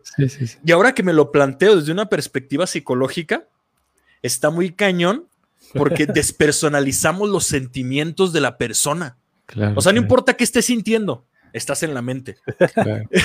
Todo es la Todo esto, y que, o sea, filosóficamente es cierto, o sea, es cierto, si es la mente, o sea, es, la mente haciendo de las suyas. Pero eh, para poder ayudar a la mente, como dice Krishna, convertirla en nuestra amiga, pues hay que tratar de entenderla, ¿no? sí, sí, sí. Entonces, este, el hecho de revelar la mente, como dice justamente Rupa Goswami en Lupa de Shambrita, es justamente revelar, como dice ahorita Lutek, esos anhelos profundos del corazón, ¿no? O sea, porque todo, o sea, ¿y qué significa un anhelo profundo del corazón? O sea, hay, hay dos, o sea, o son espirituales o son materiales. Y si es un anhelo que está muy arraigado en el corazón, pues ambos tenemos que trabajarlos, porque si no, uno se va a frustrar. Y que de hecho, lo comentaba Anamalien, ya no recuerdo si fue en un podcast que lo comenté. Bueno, eh, yo la primera experiencia que tuve con mi maestro espiritual, sí, sí, sí, él dijo eso. Sí lo comenté en el podcast, ¿no? Sí, claro. Este, que la frustración no es un proceso espiritual, ¿no? Al mundo espiritual entran las almas puras, pero no puramente frustradas. Entonces, eh, pues sí uno debe encontrar una persona que, pueda eh, acompañarnos, guiarnos, que, que sea una persona sincera en la que podamos confiar y que podamos pues, revelar nuestra mente también. Y también, obviamente, nosotros ir madurando, ¿no? Gradualmente. Claro, claro. Entonces tenemos aquí de Carmen, bueno, que gracias a Dina Dayal por su apoyo en, la comunidad de Chile y también a Gita Govinda. Y eso es algo, realmente lo, lo que estaba comentando ella, eh, es algo muy importante, ¿no? Como el, hecho de, transformar toda esta situación de, la farándula y la calle y el jazz y el... todo eso es, algo que, que y, claro, también el hecho de, dar los libros de Prabhupada, ¿no? De toda esa aventura.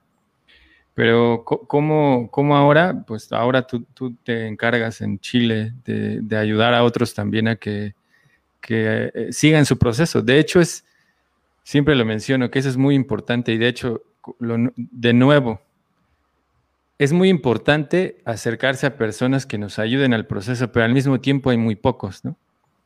Al mismo tiempo hay pocos en el sentido de que hay, muchos que saben de la filosofía, hay muchos que, que distribuyen libros y tantas cosas, sin embargo, no todo el mundo se preocupa por ayudar a otros a seguir su proceso. Es muy raro, de hecho es muy raro que, personas eh, den su vida, ¿no? por eso no todo el mundo llega a esa situación de ser un maestro espiritual.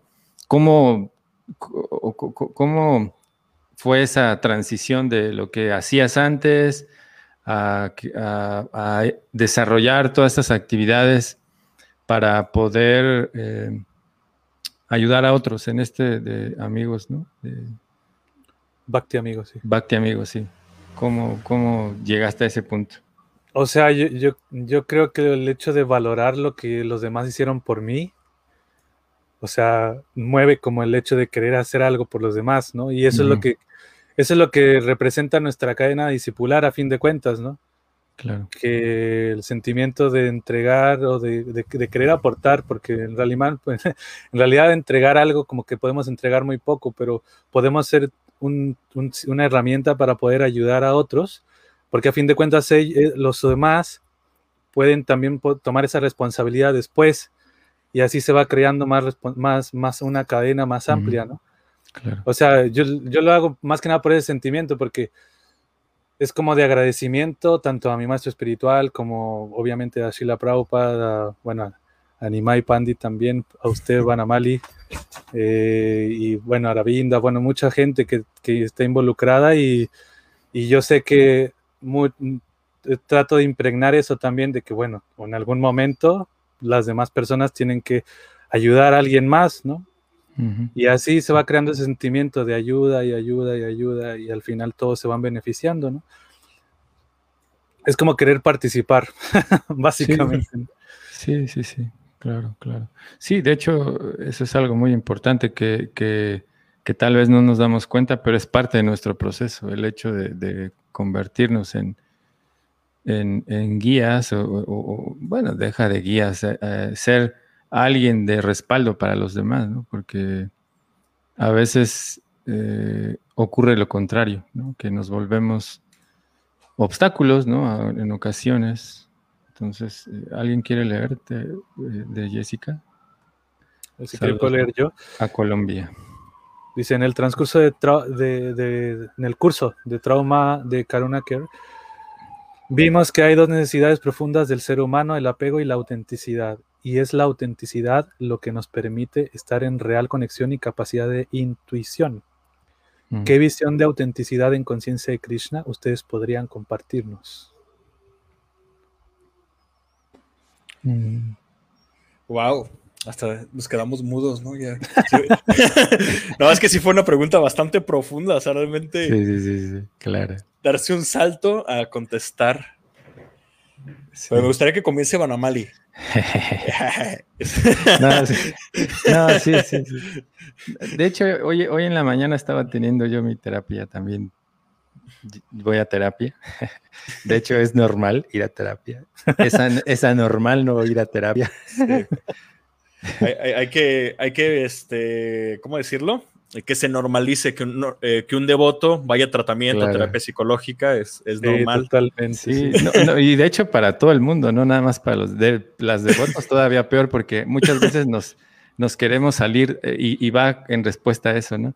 Nosotros cuando practicamos la conciencia de Krishna o el proceso del bhakti, nos queremos salir del canon del ser humano normal, ¿no? Que está bien en un sentido, porque es lo que hace el proceso, pero muchas veces lo hacemos de una situación insana, en el sentido de, hacer sobrevalorarnos. O sea, desafortunadamente es que la mayoría de nosotros tenemos una vida un poco desafortunada en el hecho de que no nos valoramos como individuos, pero también hay otros que se, nos sobrevaloramos.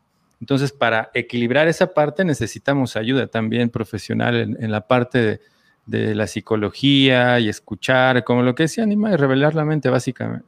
Ese es lo básico en ese sentido, pero necesitamos también personas profesionales, porque de esa manera eh, uno puede también descubrir qué herramientas le sirven a esta situación eh, actual que tenemos hoy, ¿no? De nuestras habilidades, del cuerpo, todo eso.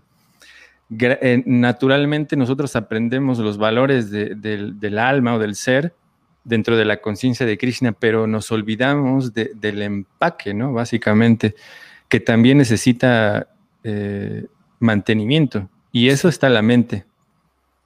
Y eso es muy peligroso porque eh, cuando una persona lleva un proceso sobrevalorado, también es, es lo mismo de peligroso que cuando alguien no solo lleva el proceso de manera externa, es decir, pues eso solo se pone un uniforme o, actitudes o lenguaje, pero no lo lleva de manera interna. Así es que nosotros necesitamos esa parte para, para poder eh, desarrollar la autenticidad, es decir, que cada uno de nosotros entienda qué relación tiene con Krishna, porque generalmente queremos meternos en una sola bolsa. Aunque el proceso es uno, necesitamos descubrir cuál es la conexión con Krishna de cada uno de nosotros. Es muy diferente. Y cómo llegar a ese punto, pues necesitamos esa parte. Tanto la guía espiritual, tanto una guía eh, también en el sentido de ir descubriendo cuáles son nuestras necesidades como seres humanos, porque las necesidades traen esas circunstancias de comportamientos extraños en nuestra vida. Entonces, todo tiene que ver, o sea, está tomado de la mano con, me acuerdo mucho con Damantari Maharaj que hablábamos acerca de eso, que esas necesidades son muy importantes. Y de hecho él me decía esa, e, e, eso la última vez que estuve aquí. Él me decía, mira, en este momento, porque a veces nosotros queremos dar mucho de, de la conciencia de Krishna, olvídate de todas las cosas que hacías antes, ¿no? Y enfócate en ti, enfócate en ti y enfócate en cuidar a esas poquitas personas que están dentro de tu círculo. Entonces yo entendí bastantes cosas cuando él, me dijo eso.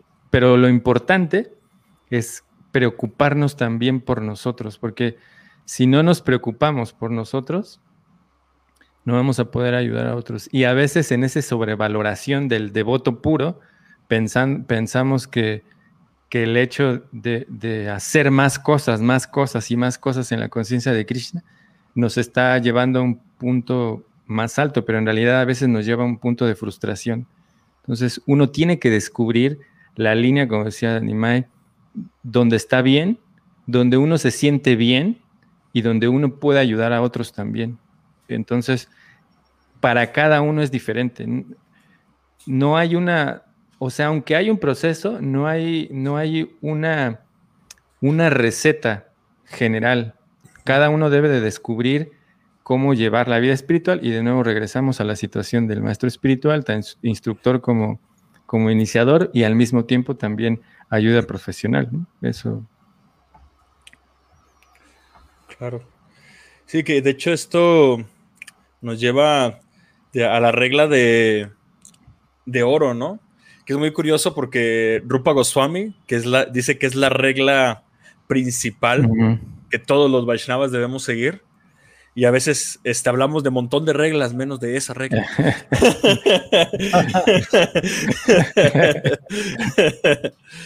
este, y que básicamente Rupa Goswami dice, aprender a aceptar todo lo que es favorable para que yo sirva a Krishna y rechazar todo lo que me está afectando para que yo pueda servir a Krishna. O sea, y justamente Rupa Goswami establece ese parámetro por todo lo que acaba de explicar Banamali. porque,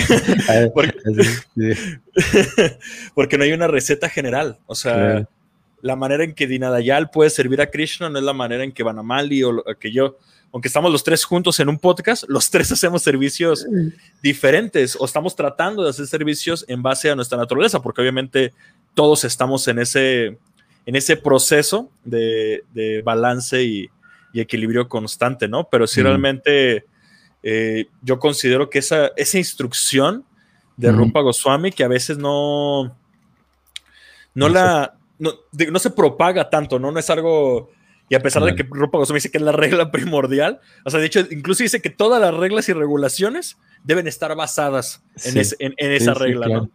Entonces, eh, es realmente así plantearnos, o sea, esto me está ayudando a servir a Krishna o me está alejando de Krishna, ¿no? ¿Qué me, ¿Qué me está aportando o qué me está quitando? Entonces, y es este, y a veces es difícil, porque obviamente te das cuenta de esto me está alejando de Krishna, pero no quiero dejarlo ir. estoy, apegado a eso, ¿no? Eso es, eso es algo que me cuesta trabajo.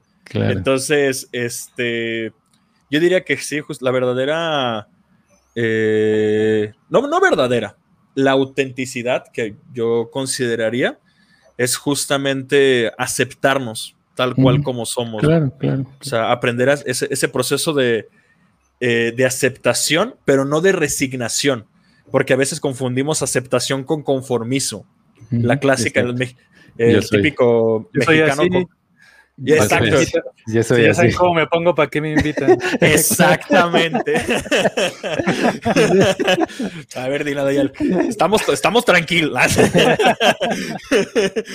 sí, sí, Entonces, si no, aceptación no es conformismo. O sea, es al contrario. Es, aceptación es justamente reconocer este, cuál es mi objetivo. Que esto yo eh, también recuerdo que fue una de las primeras cosas que yo como que siempre compartía, siempre predicaba, era así como mi, mantra básico, porque yo lo considero algo muy importante que aplicaba en mi vida, que era verdadera sinceridad, es reconocer el punto A en el que te encuentras y cuál es el punto B al que quieres llegar, ¿vale? O sea, si hay aceptación, pero no hay un punto B al que quieres llegar, es muy fácil que la aceptación te lleve a conformismo. Sí, sí, sí. Este, Y si hay un punto B, un objetivo claro al que quieres llegar, pero no sabes el punto A en el que te encuentras, pues va a ser muy difícil trazar el camino para poder llegar. Entonces, ambos, es, importante tener cuál es el objetivo claro, este, que como devotos, pues lo, repetimos en las mañanas, en los templos y, y así, pero es como tratar de alcanzar el estado más avanzado de amor que no sea posible. O sea, se habla de Krishna Prema Bhakti, pero a veces yo más bien lo planteo así, ¿cuál es el, estado de conciencia de Krishna que yo puedo alcanzar, el más avanzado que puedo tratar de alcanzar, ¿no? O sea, ese sería como el punto B. Y el punto A es la aceptación, mi condicionamiento. Tengo estos deseos, tengo estas preocupaciones, tengo estos apegos. Y, partir de eso es lo que yo consideraría así como eh, un punto muy importante para ser auténticos. Eh, con nosotros mismos. Y una última idea para ya este, terminar y cederle la palabra a Dina Dayal. Eh, es muy curioso que en la práctica espiritual siempre tendemos a, querer ser súper perfeccionistas, ¿no? Queremos ser súper devotos puros o súper autorrealizados o súper renunciados y llevamos dos semanas, ¿no? Así practicando. Entonces, eh, pero yo últimamente, yo, yo, tengo un problema que eh, hola, soy Imai y tengo un problema. Eh, soy como medio perfeccionista. Y últimamente me repito mucho el verso del Gita, en el que Krishna dice que todo esfuerzo siempre va a ser cubierto por algún defecto. Así como al fuego siempre lo cubre el humo. Entonces, este, realmente ser auténtico tampoco significa así como que uno va a ser súper exigente consigo mismo, sino al contrario, más bien comprenderse de sí, voy a hacer un esfuerzo y es natural que en ese esfuerzo haya errores, pero eso no significa que voy a dejar de, esforzarme. Mm, Entonces... Sí, en una palabra, como en la mañana también estaba hablando acerca de eso, la responsabilidad, porque muchas veces nosotros negamos nuestras responsabilidades en el sentido del proceso, porque anteponemos lo que decimos que es vida espiritual como no, yo necesito ser un devoto, pero nos olvidamos de que las actividades que hacemos o las cosas que hacemos siempre traen responsabilidades y muchos de nosotros no nos queremos hacer responsables de las consecuencias de eso. Entonces, responsabilidad también quiere decir esa parte y lo mismo que comenta acá de nuevo Jessica, que muchos devotos viven en disociación pensando que están viviendo desapegados y eso también es no hacerse responsables, ¿no? Porque muchas veces lo, que se hace es abandonar los deberes y eso pareciera que es, es un tipo de, de, desapego, pero no, o sea, de nuevo lo que decía Nimai, eh, Arjun pensaba que pelear era, no era algo que se podía ofrecer a Krishna, no podía ser parte del proceso. Así que, eh, bueno, para ir cerrando también hoy, Dina, entonces, ¿cuál es el plan que tienes ahora o, cómo te visualizas también dentro del proceso? Que, como, como dice Nimai, ahora, ¿cuál es tu punto B después de haber, eh, pues finalmente, aunque a veces uno hace planes, pero Krishna y el maestro espiritual nos llevan por otro lugar, pero uno tiene que tener un, cierto plan hacia dónde se dirige, cuál es el plan que tienes ahora con todos los programas que estás haciendo, cómo les va en Chile, ¿no? ¿Cuándo, nos visitas? Eh, sí, o sea, eh, um, bueno, está complicado. Todavía soy muy indeciso igual de todas maneras. No, no, no es que se me quitó, ¿no? Como el, hecho de proyectarme, pero sí, por lo menos ya hay algo mucho más centrado en, la vida, que es eh, tratar de seguir haciendo eh, o participando en, este, en este sentido de, de ayudar a que más personas puedan apoyarse en el sendero del, del Bhakti, ¿no? Eh, yo creo que eso es una de las cosas que más me dejó de, herencia, eh, todo todos esos años que fue el, mm. involucrarse totalmente dentro del ashram, o de la vida monástica y estar viajando y distribuyendo libros. Yo creo que todo eso culminó en ese sentimiento de que uno tiene que hacer algo para participar, para que los demás tengan también ese antes y después del Bhakti, ¿no? Como que sea participar a que ellos también tengan esa oportunidad. Y, claro, bueno, siempre estamos trabajando en eso, en, el hecho de, ser más auténticos, ¿no?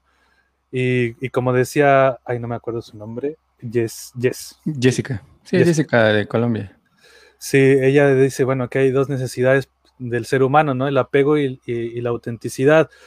Entonces uno debería apegarse a ser auténtico también, ¿no? Mm. Debe, debe, de apegarse siempre a ser sincero, a, entender su realidad, su posición y en base a eso ser servicio devocional, ¿no? Porque tenemos mucho la tendencia, como decía Nimai, a idealizarnos de más, a, ser perfeccionistas, a, ser los grandes devotos y no, la realidad es que estamos tratando de, primero identificarnos realmente como somos, ¿no? Y en base a eso ofrecerlo a Krishna. Yo creo que el libro de Compasión Vaishnava sí, sí, sí. es uno de los libros más buenos que un devoto tendría que leer así. Sí, exacto. Realmente. Sí, sí, sí, todos tenemos que leerlo. Y varias veces. Sí, sí, sí, sí, Yo cuando leí ese libro fue así increíble, ¿no? Como, o sea, eh, cómo eh, Maharaj explica mucho acerca del proceso, ¿no? Que pareciera que hay críticas eh, en relación a, lo que se vivía anteriormente, pero en realidad es una realidad, ¿no? Que se vive, de la cual muchos no hablamos, pero tiene muchas realizaciones ahí, así es que es muy importante también ser autocríticos en ese sentido. Y me parece que esa es una madurez muy grande, ¿no? No tomarlo como, como una situación meramente de crítica, sino también, pues Maharaj es alguien muy importante que ha ayudado a, muchísima gente, ¿no? En ese sentido. Así que. Sí. Algo que por lo que, con lo que quieran cerrar, Nimai, Dina, Dina Dayal. Bueno, tenemos acá ya por último eh, el último comentario. Nimai. Ah, es la mamá de, eh, Hare Krishna Nimai. Bueno, eh, Hare Krishna Tere, un gusto. te agradecemos mucho por haber sido esa luz en su camino. No, van a ver, pero ¿por qué me pones a leer esto a mí? Este. bueno, para que no te sientas mal de haber, Siempre serás bienvenido acá.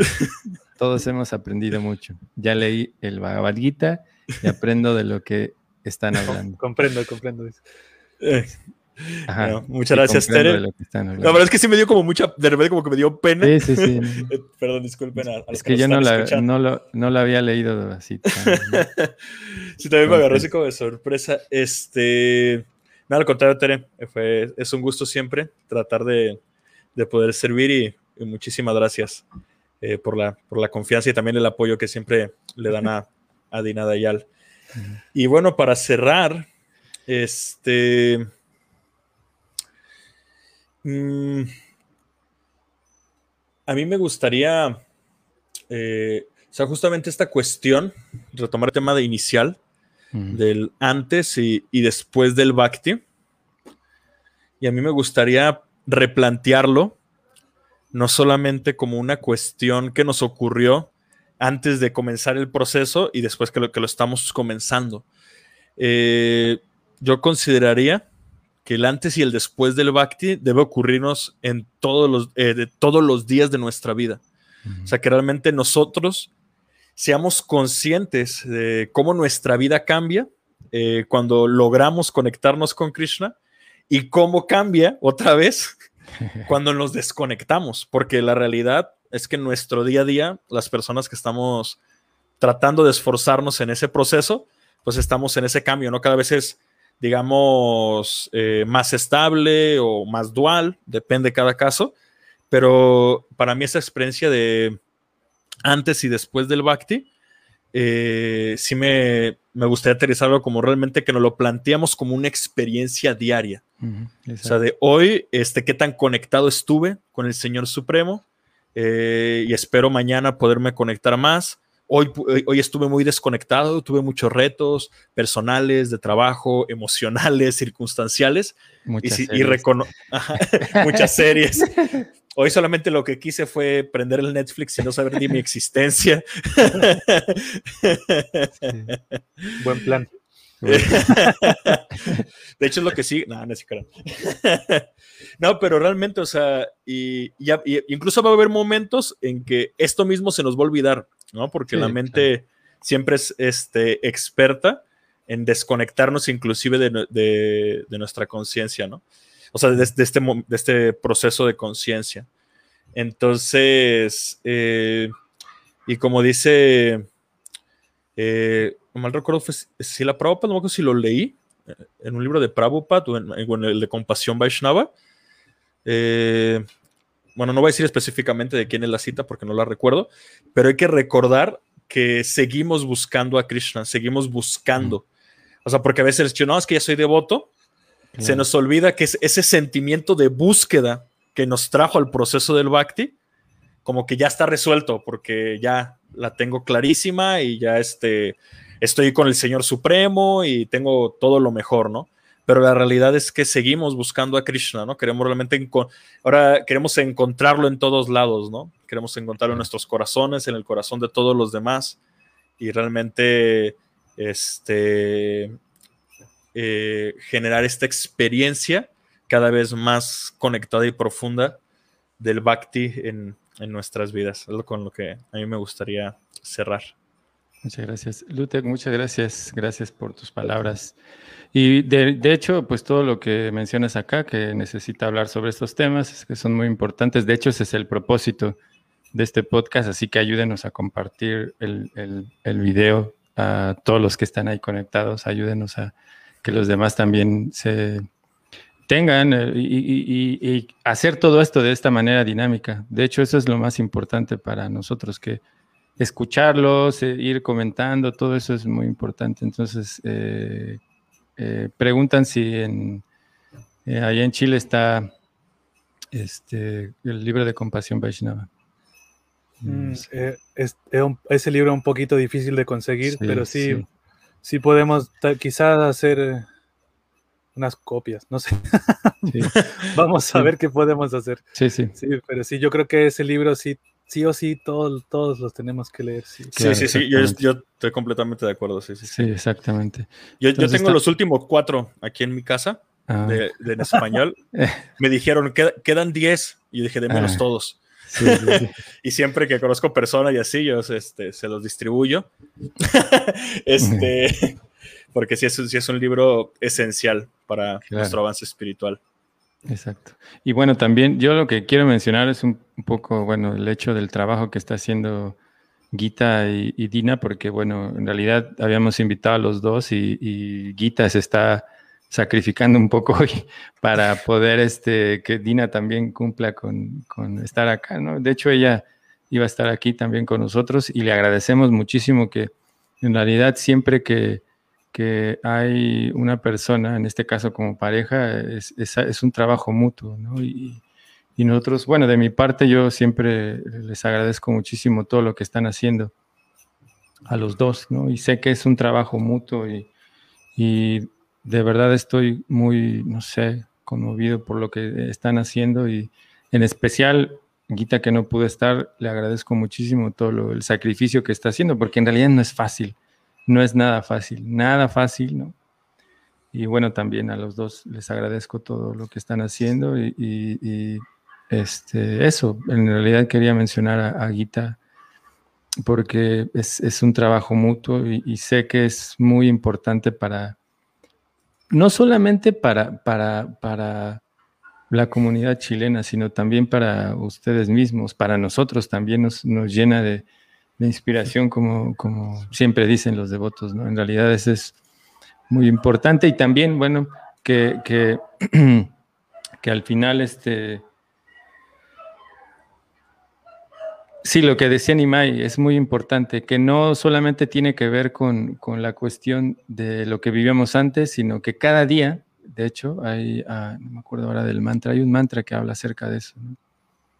donde cada día uno tiene que, que despertar para eh, hacer lo que nosotros vamos a, conectarnos mañana con Krishna, ¿no? Como todo lo que hagamos hoy es lo que nos va a conectar con Krishna. El hecho de que es en lo último que estás viendo antes de dormir, antes de, o escuchar antes de dormir. Así que realmente, como dijo Nimai, eso es muy importante. Creo que también yo estoy de acuerdo en eso, en que todos los días son, son oportunidades muy importantes.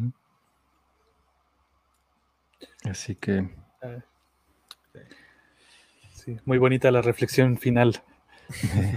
claro. Dina, algo que, quieras ya para ir cerrando. Eh, no, pues la verdad que eso, como que, se mantenga en el éter, eso que, dijo Nimai, en realidad es muy bueno, porque claro, pues, al final de cuentas todos tenemos la oportunidad, siempre tenemos la oportunidad de mejorar la conciencia de Krishna, ¿no? nuestro propósito es tratar de ser devotos de la manera más auténtica posible. Y eso va a ser lo que Krishna va a aceptar al final. ¿no? no Krishna no acepta etiquetas, bueno, en un sentido es nuestro esfuerzo en realidad, ¿no? Krishna acepta nuestro esfuerzo sincero de poder avanzar en, el servicio devocional y el, plante el, replantearse de vez en cuando eh, el por qué estoy haciendo esto, cuál es mi motivación. Eh, eso es muy sano también, como replantearse las convicciones en la conciencia de Krishna. ¿por qué estoy haciendo la, por qué estoy cantando rondas? ¿Por qué estoy leyendo los libros? Eh, como volver a, volver a sentirse joven, digamos, espiritualmente, a pesar de que este, no, llevemos muchos años, eh, siempre es muy bueno, ¿no? Entonces, ese ejercicio de, sentir que, claro, el, día termina y, y, al día siguiente puedo volver a experimentar mejor mi práctica en el servicio devocional, eso de verdad que es muy bueno. Muchas gracias.